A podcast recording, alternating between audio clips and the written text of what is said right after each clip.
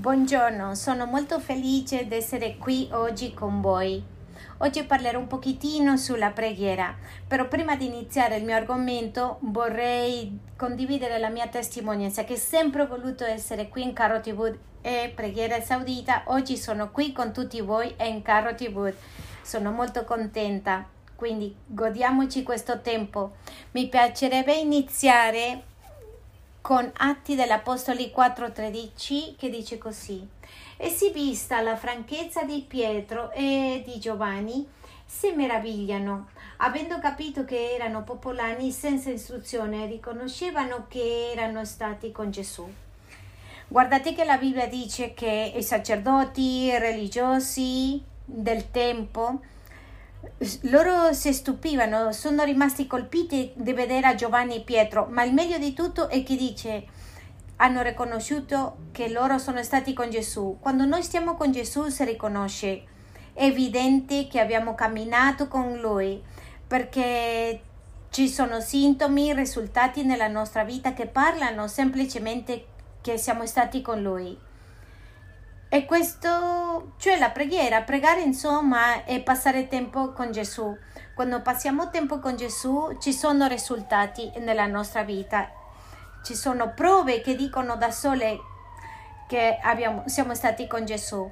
I discepoli camminavano con Gesù, hanno parlato, mangiato, hanno dormito con lui, hanno fatto vita con lui e quando hanno fatto tutto questo con lui hanno scoperto, l'hanno conosciuto e hanno visto che le cose che Gesù faceva. E per esempio loro sono resi conto quello che dice Matteo 1,35 che semplicemente Gesù all'alba andava al buio a questo luogo deserto e lì pregava. I discepoli camminando con Gesù si sono resi conto che Gesù aveva bisogno di pregare, di pregare, che la preghiera era importante e che lui ogni mattina andava a questo luogo deserto a pregare.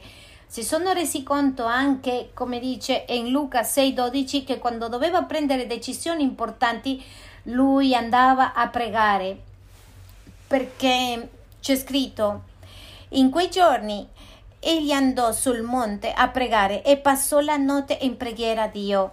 Sapete perché ha passato tutta la notte a pregare? Perché lui doveva prendere una decisione, doveva scegliere ai suoi dodici discepoli. Non ha preso una decisione così senza chiedere a Dio. No, al contrario, ha passato tutta la notte a pregare e poi dice nel versetto dice ha scelto i dodici. Loro si sono resi conto che quando lui era triste, quando aveva una cattiva notizia, andava a questo luogo deserto e lì pregava perché dice in Matteo 4:13 e lasciata Nazaret bene ad abitare in Capernaum, città sul mare, ai confini di Savulum e di Neftali. Sta dicendo che quando l'hanno dato la notizia che hanno ammazzato Giovanni il Bautista, soltanto di ricevere la notizia era triste, è diventato proprio triste, è andato a questo luogo deserto per parlare con Dio. Questa è una caratteristica della preghiera. Noi dobbiamo capire che abbiamo bisogno di essere da soli con Dio e pregare. I discepoli, eh, vedendo questo, che Gesù pregava, che pregava ogni mattina all'alba, che pregava prima di prendere una decisione, pregava quando era triste, l'hanno detto al Signore, Signore insegnaci a pregare. E Gesù quello che ha fatto è, gli ha dato una preghiera modello che tutti la conosciamo, più avanti la vedremo. Ma prima di arrivare a questa mm, preghiera modello vorrei dare dei consigli che va di moda sulla preghiera e questi consigli ci sono in Matteo 26:40. Vangelo secondo Matteo 26:40 e dice dice poi torno dai discepoli e vi trovo addormentati e disse a Pietro così non siete stati capaci di vegliare con me un'ora noi dobbiamo passare tempo con Dio, è come una via che noi iniziamo a camminare e come ci sono come stazioni per poter sapere come pregare, perché se i discepoli l'hanno detto a Gesù insegnaci a pregare è perché La preghiera si impara, bisogna di imparare a pregare. Nessuno nasce imparato, nemmeno spiritualmente nasciamo imparati, ma dobbiamo imparare. E guardate che i discepoli, che erano ebrei, che provenivano da una religione strutturata, che avevano preghiere per tutte le cose, e comunque loro l'hanno detto a Gesù, insegnaci a pregare. Immaginate quanto abbiamo bisogno noi. Un altro consiglio che mi piacerebbe darvi è Matteo 6,6. Ma tu quando preghi, entra nella tua cameretta e chiusa la porta, rivolge la preghiera al Padre tuo che nel segreto il Padre tuo che vede nel segreto te ne darà la ricompensa. Mm, penso che non, è, non ci basta la preghiera nella vigilia, soltanto la domenica mattina. Noi dobbiamo imparare a chiudere la nostra porta delle nostre camere e stare con Dio. Quando noi scopriremo questa preghiera modello, non ci costerà tantissimo entrare alla presenza di Dio. Guardate che John Wesley ha detto tutto quello che Dio fa nella terra risponde è una risposta alla preghiera dei suoi figli. Quindi immaginatevi quanto è, è impressionante, quanto è, è, è, la forza spirituale più potente che ci sia, perché Dio interviene quando i suoi figli gli danno l'opportunità di farlo.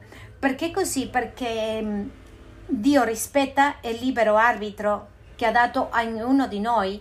Dio ci ha dato libero arbitro e Dio è onnipotente, quindi veramente Lui potrebbe intervenire nelle nostre vite, si vorrebbe, ma non lo fa perché Lui rispetta il libero arbitro che l'ha dato all'uomo e l'ha dato libero arbitro. Nella Bibbia ci sono tanti passaggi, tanti versetti che parlano su di questo.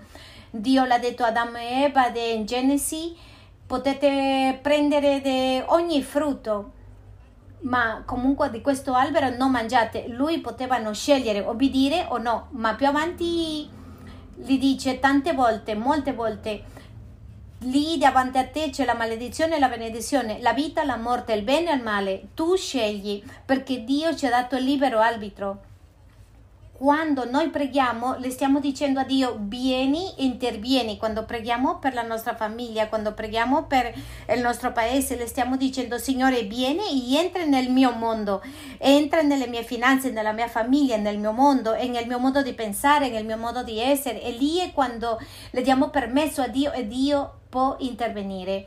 In Matteo 6,7 un altro consiglio dice: Nel pregare non usate troppe parole come fanno i pagani. E questo è un altro consiglio che dobbiamo pensare molto bene perché noi ripetiamo tante parole, noi cristiani cadiamo in queste ripetizioni, santo, santo, santo, ma veramente è come un modo ripetitivo che abbiamo imparato, ma non è una preghiera, è proprio una ripetizione, diciamolo così. Un altro consiglio che vorrei darvi, condividere, è la prima, Tessal- prima lettera dei Salonicensi 5:17 che dice non cessate mai di pregare. Questo c'è a vedere con stare in comunione, avere una relazione, con che le righe del nostro WhatsApp siano online, sempre con Lui, di mettere allo Santo in ogni cosa che noi facciamo. Pensiamo, il modo che agiamo, nel modo che, che facciamo tutte le cose. E chiedere sempre che cosa facciamo? È come che se tu vai accanto permanentemente a qualcuno e sempre gli chiedi come lo faresti tu, come lo facciamo, la stessa cosa è con lo Spirito Santo. Bene, entriamo allora in questa preghiera modello che Gesù Cristo le ha dato ai suoi discepoli quando lui l'ha detto che volevano imparare a pregare, quando l'hanno detto insegnaci a pregare. In questa preghiera modello ci sono dieci punti basici che mi piacerebbe ripetere con voi. Piano piano, mm, lentamente, no pianissimo, però piano. Quindi il primo sarebbe Padre nostro che sei nel cielo. E quindi iniziamo dichiarando la nostra posizione in Cristo. Quando noi diciamo Padre, stiamo dichiarando che noi siamo figli, stiamo dichiarando quello che Gesù Cristo ha fatto per noi nella croce, che siamo stati giustificati, che siamo diventati suoi figli, che siamo stati perdonati, che siamo seduti nei luoghi celesti con Cristo Gesù, che abbiamo libero ingresso alla sua presenza e stiamo dicendo, quando diciamo Padre nostro che sei in cielo, stiamo dichiarando la nostra posizione che noi siamo, che noi siamo cittadini del cielo, membri della famiglia di Dio. E questo lo possiamo implementare quando diciamo questa parte perché torno e ripeto di nuovo, non è una preghiera per ripetere, sino un modello di preghiera e credo che dobbiamo averlo chiaro. Il secondo punto sarebbe santificato sia il tuo nome.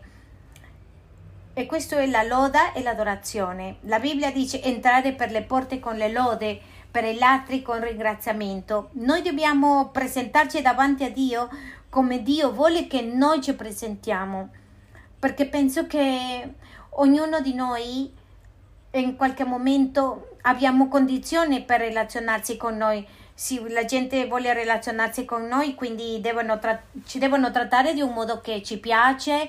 E così la stessa cosa Dio vuole che noi entriamo con loda e ringraziamento. Questo è il punto quando tu le devi dire che è santo, che è onnipotente, che è l'unico e vero Dio.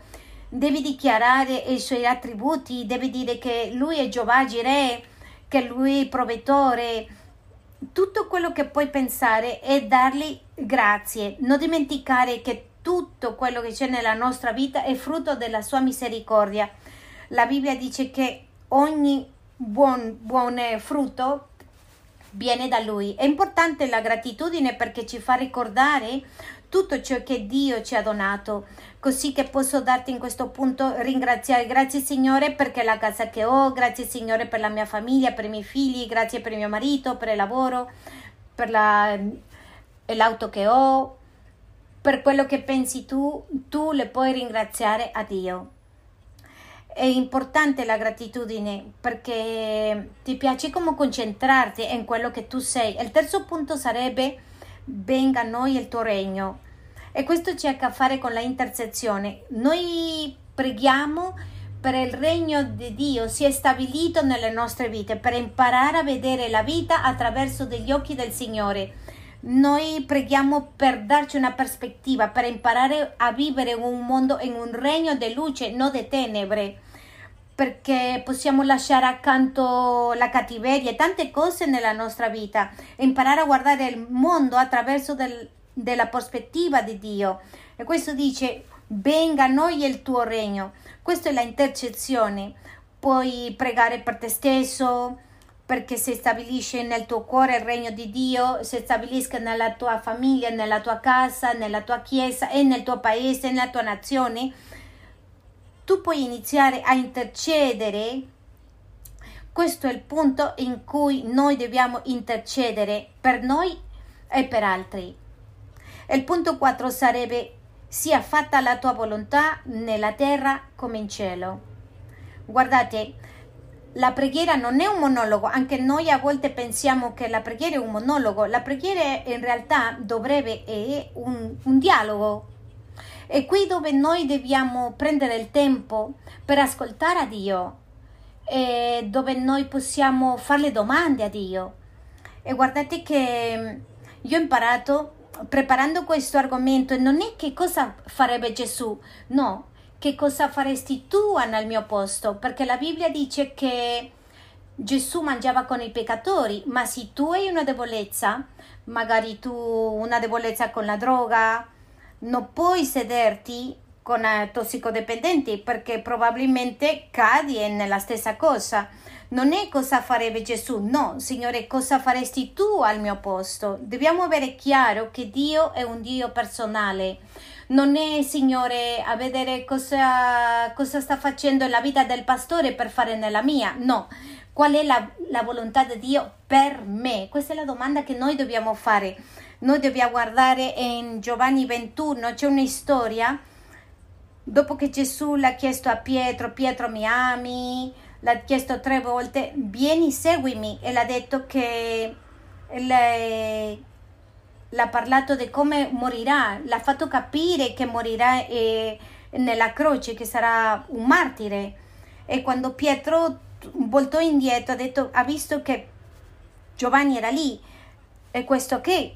l'ha detto parlando di Giovanni, detto a te che, a te che con Giovanni Esattamente così l'ha detto. Io voglio che lui viva finché io torno. Ma quello che le sta dicendo Gesù, a te che ti importa, che ti interessa quello che faccio io con Giovanni, perché lui ha una volontà, un proposito, un scopo per te.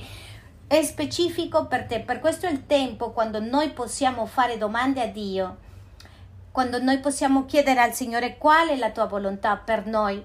Noi dobbiamo imparare a ascoltare la voce di Dio come sapere qual è il suo scopo per noi. E quando siamo sicuri, quando abbiamo ascoltato, come udito la voce, quindi proclamare. Questo è successo a Gesù. Quando Gesù era in Getsemani, quando lui era pronto, vicino alla crocifissione, andò in Matteo. Un attimo che voglio leggere questo versetto. Matteo 26, del, del versetto 39 fino al 44. Speriamo che ce, me lo metto nello schermo. Matteo 26, versetto 39. Sì. È andato un po' più avanti e si gitò con la faccia, sta parlando di Gesù a terra, e pregando dicendo, Padre mio, se è possibile, passi oltre da me questo calice, ma pure non come voglio io, ma come tu vuoi. Poi tornò dai discepoli e le trovò addormentati e disse Pietro, così non siete stati capaci di vegliare come un'ora, vegliate e pregate affinché non cadiete in tentazione. Lo spirito è pronto, ma la carne è debole. Di nuovo per la seconda volta andò, pregò dicendo, Padre mio, se non è possibile questo calice passi oltre da me senza che io lo beva, sia fatta la tua volontà. E tornato lì, trovò addormentati perché i loro occhi erano appesantati. Allora lasciate, andò di nuovo e pregò per la terza volta ripetendo le medesime parole. Guardate, lui in questa parte della preghiera sia fatta la tua volontà. Gesù l'ha chiesto al Padre tre volte che cosa tu vuoi per me lui non era conforme, non era contento di morire. Quando lui chiedeva nel suo dialogo con il suo padre, lui ha capito qual era la sua volontà di Dio per lui e quando ha capito, quando lui era convinto, quando aveva convinzione di ciò che Dio voleva per lui, si è alzato e ha detto ai discepoli andiamo quello dobbiamo fare, dobbiamo chiedere a Dio qual è la tua volontà per me, qual, qual è il tuo scopo. Quando siamo sicuri, proclamare la sua volontà, chiedendole sempre quello, chiedendoli. E quando abbiamo la risposta, di quello che l'abbiamo chiesto, quando abbiamo questa convinzione dobbiamo alzarci dalla preghiera di questo tempo di comunione con Dio, convinti di ciò che l'abbiamo chiesto, qual è la sua volontà per noi. C'è una canzone di Marco Witt che si chiama, che mi piace tanto, non sarò lo stesso da quando esca da questo luogo. Penso che noi non possiamo uscire uguali dalla presenza di Dio. Quando siamo entrati con dubbi, usciamo con convinzioni. Quando entriamo tristi, usciamo sicuri, contenti. Usciamo con risposte, ma dobbiamo imparare ad ascoltare la voce di Dio.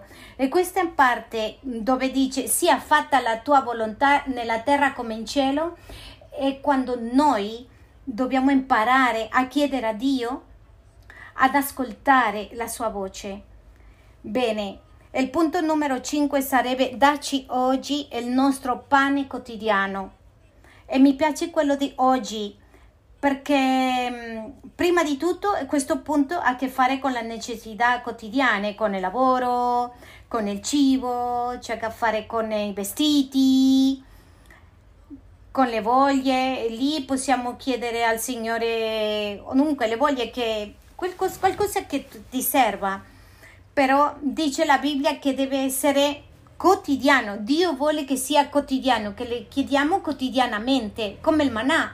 Ricordate cosa faceva il popolo di Israele? All'inizio voleva tanto manà per avere per il giorno dopo, ma il manà andava male, era potrito E che cosa ci fa capire Dio con questo? Lui vuole che noi siamo dipendenti di Lui.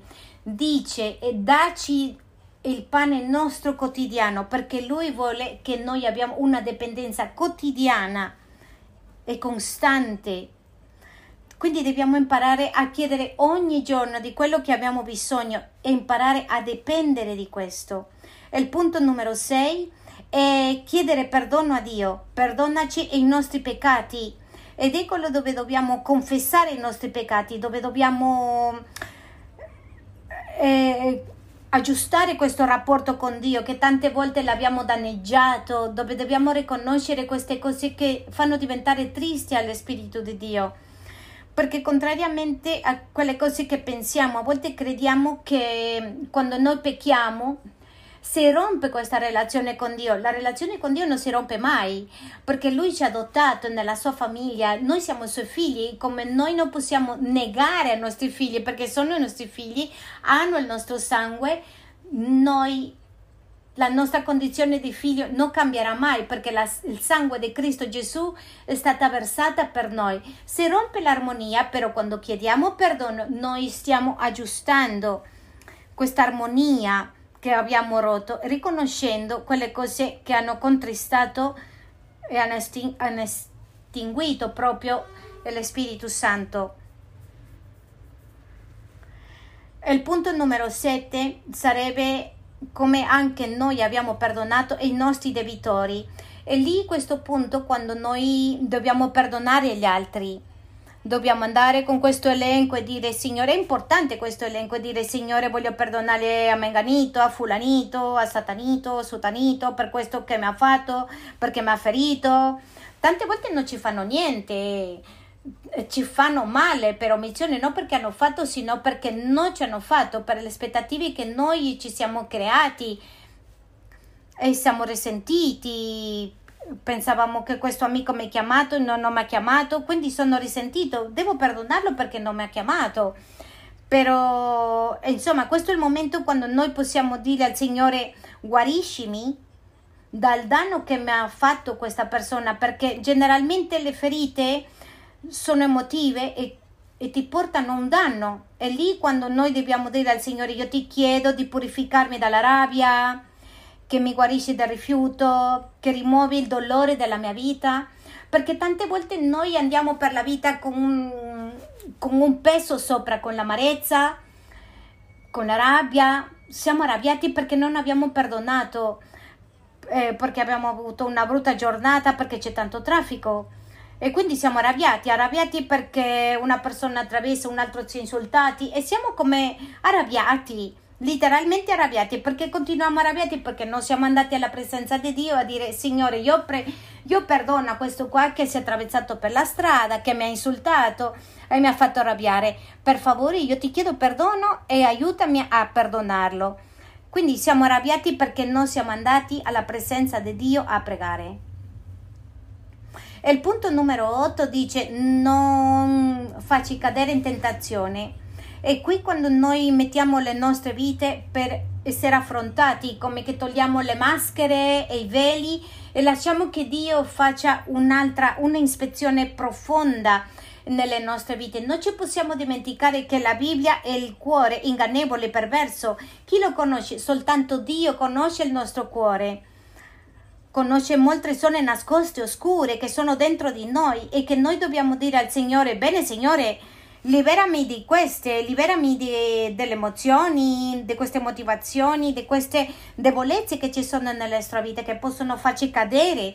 Dobbiamo dire al Signore liberami dalla tentazione e abbiamo bisogno di, che Lui ci mostra di queste cose perché a volte non siamo capaci noi da soli di vederle. Quindi lì dobbiamo dire liberami dalla tentazione. Il punto numero 9 e dice liberaci dal male. È qui dove noi dobbiamo pregare per una protezione, per una recinzione di protezione, per essere salvi di essere al posto sbagliato al tempo sbagliato. di avere relazioni che non sono buone per noi, di associazioni che non ci porteranno da nessuna parte. Però guardate, io prego da quando ho preso la patente, ho detto Signore, liberami di fare di schiacciare un animale.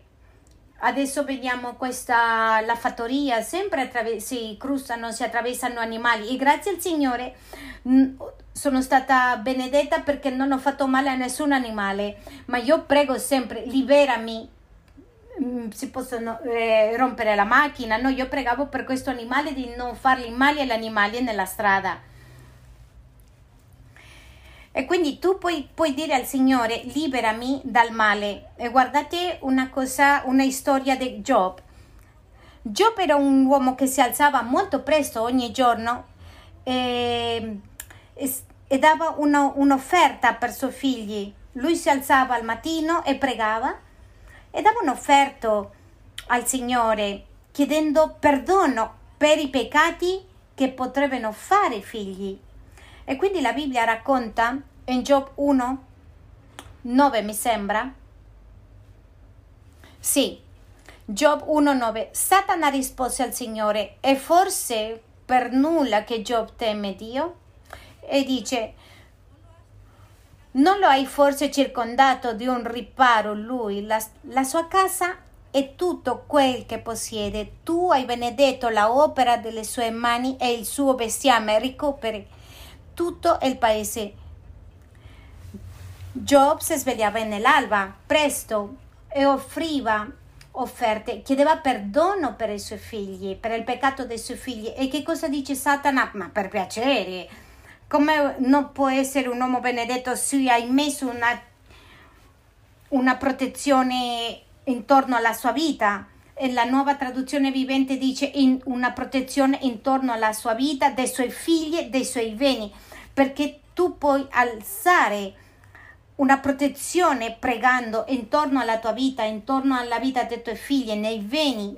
Signore, liberami, io ti prego di liberarmi del male, io ti chiedo, Signore, di coprire, di proteggere la mia macchina. Noi possiamo pregare e se tu li chiedi al Signore, secondo tu pensi, il Signore interverrà la tua preghiera gli dà accesso al Signore per intervenire nelle nostre vite. Ma in questa parte, nella parte del libro, dice quando noi facciamo guerra spirituale, noi possiamo affrontare il diavolo, dove possiamo dire Satana, vattene via nel nome di Gesù, dove noi possiamo legare i principati potestà. Come facciamo? Come so io che demono mi sta opprimendo? Che spirito è sulla mia vita? Per quello che produce, perché tante volte se abbiamo angoscia, tu le dici angoscia ti ordino di andare via nel nome di Gesù, perché Gesù Cristo chiamava i discepoli per quello che facevano. Un giorno ha liberato a un, a un cieco, le ha detto spirito cieco e sordo, lascialo nel nome di Gesù. Noi per i sintomi che abbiamo prendere autorità e schiacciarla via a questi demoni Ma bene, come stiamo studiando tante cose, noi sappiamo che ci sono spiriti che operano su tutti noi. In, per esempio, spirito di Jezabel, controllo, manipolazione, il rifiuto, l'orgoglio, la ribellione. E qui quando noi facciamo una guerra spirituale, in questo punto. E concludiamo con la lode. Terminiamo, finiamo dicendo perché la tua è la potenza, la, la gloria per sempre, perché così come noi dobbiamo finire. E questa è la via, il percorso che noi seguiamo per riuscire ad avere un tempo di comunione, un tempo mm, che veramente valga la pena con Dio, perché quello che abbiamo detto all'inizio, tante volte non sappiamo come pregare, tante volte diventa eterno il tempo di preghiera, tante volte stiamo senza parole, non sappiamo più che dire, ma se noi seguiamo questo percorso, quello che abbiamo parlato in questo, in questo tempo, la preghiera sarà bellissima, sarà una gioia, non guarderemo più l'orologio per vedere quanto tempo è passato. Abbiamo come colpa, abbiamo detto solo abbiamo pregato per 5 minuti, ma com'è possibile, diciamo, questo ci aiuterà e se siamo in, gradi, in grado di attenerci a questa strada, siamo capaci di, come dire, seguire questo ordine, vedremo che la comunione con Dio diventerà una gioia.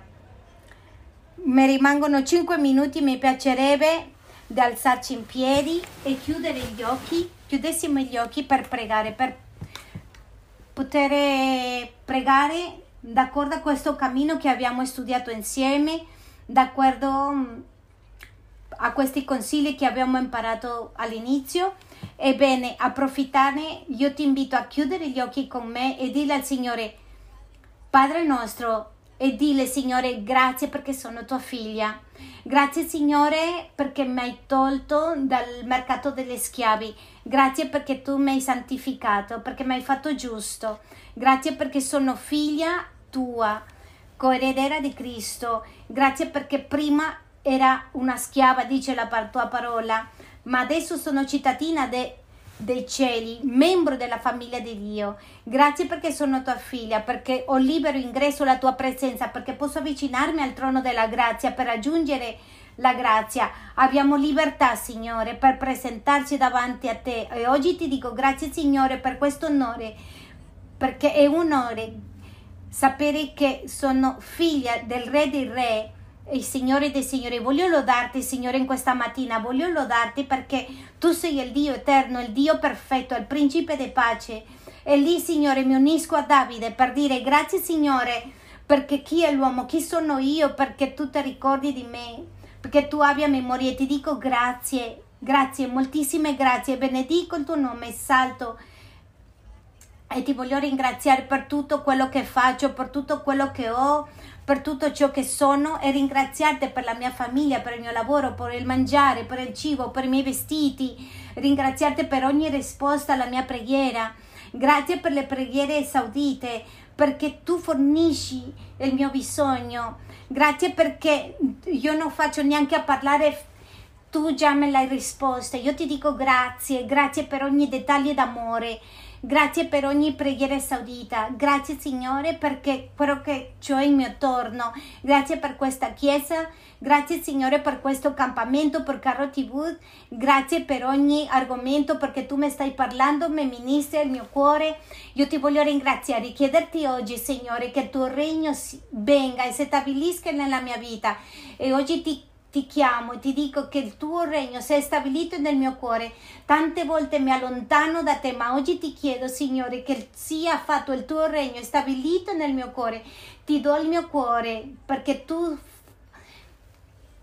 tu mi tu venga e io impari a guardare il mondo nella vita attraverso dei tuoi occhi per vedere la tua prospettiva, per agire e reagire, Signore, come tu faresti con tuo, le tue parole nella mia bocca. Io ti chiamo per essere un tuo strumento, per arrendermi, per tu che faccia tutto quello che vuoi nella mia vita. Ma oggi, Signore, metto la, la vita della mia famiglia e che sia il tuo regno stabilito nella famiglia. Che il tuo regno sia stabilito nella mia chiesa e nella comunità cristiana integrale e lì dove sia che tu prendi un risveglio e ti chiediamo Signore per i nostri paesi, ti chiediamo per Inghilterra, ti chiediamo per Spagna, Signore che tu abbia pietà, che tu intervenga Signore, perché abbiamo imparato che tutto ciò che tu fai nella terra è come risposta alla, alla preghiera dei tuoi figli. Oggi ti diciamo Signore, vieni, intervieni Signore, intervieni in Spagna, in, in Inghilterra, intervieni, porta una, un risveglio, una santità, Te lo chiediamo nel nome di Gesù e il potere dello Spirito Santo di Dio e ti chiediamo oggi, Signore, che sia fatta la tua volontà nella terra così in cielo. Oggi ci presentiamo e io ti invito a che tu abbi un dialogo con il Signore e gli chieda che cosa tu vuoi da me in questo tempo, in questo giorno, Signore? Che cosa tu faresti nel mio posto? Oggi devo prendere decisioni, Signore, non sono capace di decidere niente. Ma oggi, Signore, ti chiedo per portarmi convinzione nella mia vita, come ha portato convinzione alla vita di Gesù quando era lì in Getsemani in questo dubbio, Signore, in questo dilemma che sapeva che doveva morire, ma tu l'hai parlato e l'hai convinto, Signore, e l'hai fatto sapere che la tua volontà è buona, perfetta e piacevole per ognuno di noi è così. Oggi ti chiedo, Signore, cosa faresti tu nel mio posto? Che cosa tu vuoi da me, Signore? Io ti chiedo, la tua volontà sia fatta nella mia vita per amore al tuo nome. E voglio chiederti, Signore, perché tu mi dia il pane nostro quotidiano, il pane di oggi, Signore. Tu sai i miei bisogni, tu sai meglio di me, ma comunque io ti chiedo, Signore, che tu mi dia, Signore, che tu esaurisca i miei bisogni. Io questa incertezza, Signore, ho venuta a questo caro TV, tante volte non mi sento um, sciolta, fuori del posto, fuori luogo. Io ti chiedo, Signore, farmi sperimentare par- che io appartengo a questo luogo, Signore. Dammi questo senso di appartenenza.